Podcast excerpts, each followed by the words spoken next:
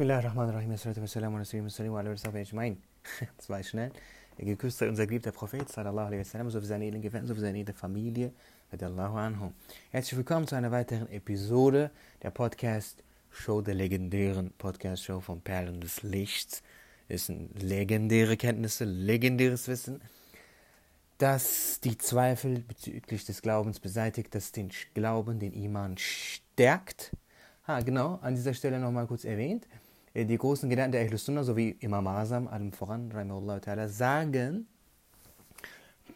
ähm, der Iman vermehrt sich nicht, der Iman wird gestärkt. Der Iman wird nicht weniger, der Iman wird nicht äh, mehr, denn die Dinge, an die man glaubt, sind bereits bestimmt. Nichts kommt dazu, nichts geht weg, aber der Iman wird stärker in ihrem Glanz.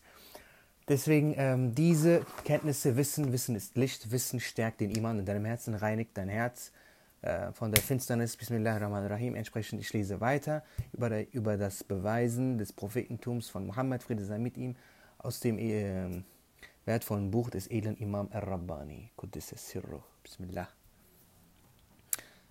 Als sechstens, als sechstes sagen sie, im Koran gibt es unnütze Melodien und Wiederholungen. Wer sagt das? Das sagen die Philosophen. So ist zum Beispiel Inna hadhani la sahirani eine solche melodische Stelle.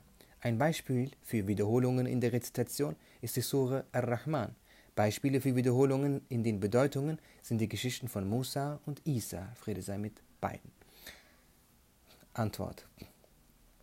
Klammer auf, um zu erklären, dass Hadhani la Sahirani gemäß der Wissenschaft der Rhetorik auf der Stufe der Unnachahmlichkeit ist, schreibt Imam Rabbani, möge Allah seine Seele, seine Seele segnen, an dieser Stelle ausführlich, zitierend aus dem Sharhul Mawaqif. Wir haben diese hier ausgelassen, Klammer zu. Was Wiederholungen betrifft, kann die Nützlichkeit davon, um Bedeutungen im Gedächtnis zu festigen, nicht geleugnet werden. Jene, die in der Rhetorik bewandert sind, kennen die Wichtigkeit, eine Bedeutung durch verschiedene Formulierungen auszudrücken. In einer einzigen Geschichte gibt es verschiedene Ereignisse. Während diese eine Geschichte an verschiedenen Stellen wiederholt wird, werden verschiedene Ereignisse darin betont.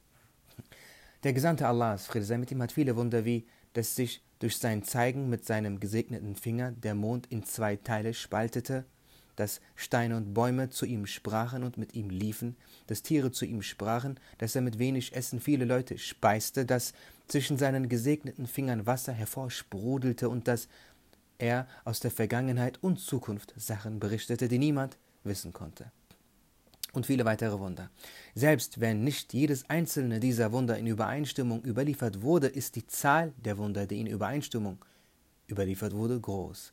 Sie waren sodann sagenhaft in aller Munde, so wie die Tapferkeit von Imam Ali oder die Großzügigkeit von Khatim, Khatem Ta'i und die Folter des fünften römischen Imperators Nero. Um sein Prophetentum zu beweisen, ist so viel für uns ausreichend. Der zweite Weg, auf dem das Prophetentum von Mohammed Friede sei mit ihm bewiesen werden kann, ist das Studium seiner Zustände, seines guten Charakters und seiner wertvollen und seiner Worte voller Weisheit vor, während und nach seiner Erklärung, dass er ein Prophet ist. So hat er zum Beispiel weder in weltlichen Angelegenheiten noch in jenseitigen Anliegen jemals gelogen. Hätte er auch nur einmal in seinem Leben gelogen, hätten seine ärgsten Feinde miteinander gewetteifert, und, um dies überall zu verbreiten. Man sah weder vor seinem Prophetentum noch danach, dass er je etwas Schlechtes tat. Obwohl er Ummi war, also niemals von jemandem unterrichtet wurde, sprach er äußerst fließend, klar und gewandt. Aus diesem Grund sagte er, mir wurde Jawami'ul Kelim gegeben. Jawami'ul Kelim meint die Fähigkeit, mit wenigen Worten viel auszusagen. Er nahm Strapazen auf sich, um die Religion Allahs des Erhabenen zu verkünden. Diese wurden sogar so schlimm, dass er sagte, kein Prophet hat derartige Bedrängnisse erdulden müssen wie ich. Er nahm all dies auf sich und zeigte keinerlei Nachgiebigkeit oder Ermüdung. Als er seine Feinde besiegte und die Menschen unter seinem Befehl standen, gab es keinen Deut Veränderung in seinem guten Charakter, seiner Barmherzigkeit und seiner Demütigkeit. In jeder Phase seines Lebens gewann er die Herzen der Menschen. Er sah sich nicht überlegener als andere an. Er war seiner gesamten Umma gegenüber mitfühlend wie ein Vater. Aufgrund seiner grenzenlosen Barmherzigkeit wurde der achte Vers des Surah al-Vater offenbart, in dem es sinngemäß heißt: Sei wegen ihres falschen Verhaltens nicht betrübt Und ebenso der sechste Vers des Surah al-Kahf, in dem es sinngemäß heißt, Willst du dich wegen ihrer falschen Taten vor Kummer zugrunde richten? Seine Großzügigkeit war jenseits von Grenzen. Um davon abzuhalten, wurde der 29. Vers des Surah al-Isra offenbart, in dem es sinngemäß heißt, Sei nicht so freigebig, dass du deinen gesamten Besitz weggibst. Er schaute niemals auf die vergängliche und trügerische Schönheit dieser Welt. In der Anfangsphase, als er begann, sein Prophetentum zu verkünden, kamen die Angesehenen unter den Quraysh zu ihm und sagten, wir würden dir so viel Besitz geben, wie du wünschst. Wir vermählen dich mit jedem Mädchen deiner Wahl. Wir geben dir jeden Posten, den du wünschst. Hauptsache, du lässt von dieser Sache ab. Er wandte sich ihnen nicht einmal zu, während sie sprachen. Er war barmherzig und demütig gegenüber den Armen und Alleingelassenen und würdevoll und ernst gegenüber den Reichen. Während der Schlacht von Uhud, der Grabenschlacht und der Schlacht von Hunain machte er auch in der hoffnungslosesten Lage nicht kehrt. Dies zeigt die Kraft seines gesegneten Herzens und die Stufe seines Mutes. Hätte er nicht daran geglaubt, dass Allah der Erhabene ihn beschützen wird, und hätte er nicht vollends an das Versprechen Allahs des Erhabenen geglaubt, wie zum Beispiel im sinngemäßen 70. Vers des Surah Al-Ma'idah, Allah, der Erhabene, wird dich vor Schaden durch Menschen beschützen. Hätte er solche Heldentaten nicht vollbringen können. Die Änderung von Umständen und Bedingungen führte nicht zur geringsten Änderung in seinem guten Charakter oder in seinem Verhalten den Menschen gegenüber. Wer die geschichtlichen Aufzeichnungen, die in Fairness verfasst wurden, liest, wird das, was, hier erklär, was wir hier erklären, noch besser verstehen. Auch wenn keine dieser Eigenschaften für sich allein einen Beweis für das Prophetentum darstellt, also die Tatsache, dass sich jemand durch eine dieser Eigenschaften von anderen abhebt, abhebt, nicht zeigt, dass er ein Prophet ist, ist die Versammlung aller dieser Vorzüge nur bei den Propheten möglich. Dass alle diese Vorzüge in Mohammed, Friede sei mit ihm, versammelt waren, ist einer der stärksten Beweise, die zeigen, dass er der Prophet Allahs ist. Klammer auf. Wer, ähm, ich überspringe das. Der dritte Weg, um zu demonstrieren, dass Muhammad, Friede sei mit ihm, der Prophet Allahs ist, ist der Weg, den Imam Fakhruddin al-Razi wählte. Muhammad, Friede sei mit ihm, wurde innerhalb der einer Gesellschaft zum Propheten, die keine Kunde von offenbarten Büchern hatte und die in den Wissenschaften zurückgeblieben war. Sie war eine vom wahren Weg abgekommene Gesellschaft, in der ihre Polytheisten, Götzen, also Statuen und auch Bildnisse von Menschen, die sie aus Stein oder, Stein oder Metall formten, anbeteten. Eine andere Gruppe, die auf die Juden reingefallen waren, hatten sich deren Lügen und Märchen zur Religion genommen. Einige wenige waren Feueranbeter, die zwei Götter anbeteten und Töchter und nächste Verwandte heirateten. Eine weitere Gruppe hatte von den Christen gelernt und nannte Isa, Friede sei mit ihm, Sohn Gottes und betete drei Götter an. Unter solch perplexen Menschen wurde Mohammed, Friede sei mit ihm, Prophet. Ihm wurde von Allah das edle Koran, Koran al-Kirim genannte Buch offenbart. Damit wurde, wurden gute Verhaltensweisen von schlechten, gute Werke, die zur Glückseligkeit führen, von schlechten Taten unterschieden. Darin wurden der wahre Glaube und die echten Gottesdienste verkündet. Jene, die daran glaubten, wurden durch diesen Glauben und durch diese Gottesdienste erleuchtet. Durch ihn wurden sie von entstellten und erfundenen Religionen befreit. Er erlangte den von Allah dem Erhabenen versprochenen Sieg. Innerhalb kürzester Zeit unterlagen alle seine Feinde. Jede entstellte, spalterische und aus aufrührerische Agitation fand ein Ende. Die Menschen wurden von der Quälerei durch despotische und ausbeuterische Unterdrücker befreit. Alle Gegenden wurden durch das Licht des Tawhid und der Freisprechung Allahs von Makel erleuchtet. Und genau das meint Prophetentum.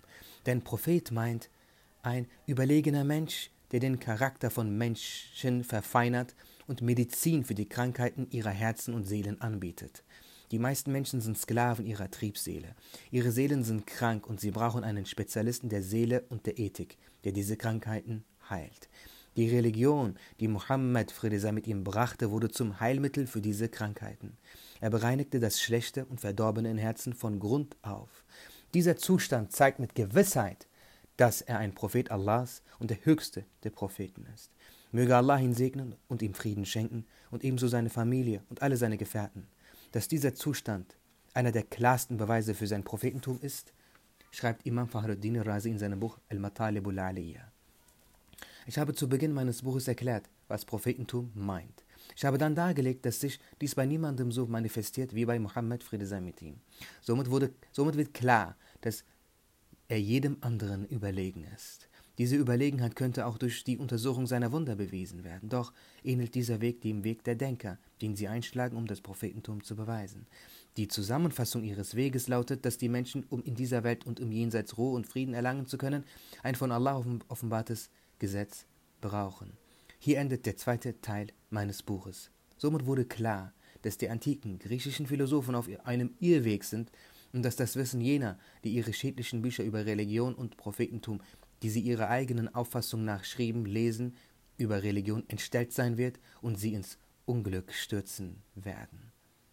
989 nach Hijra, 1581 nach Christus, Ahmed ibn Abdul Ahad. Ja, hier endet das Buch. Wir haben es komplett durchgelesen.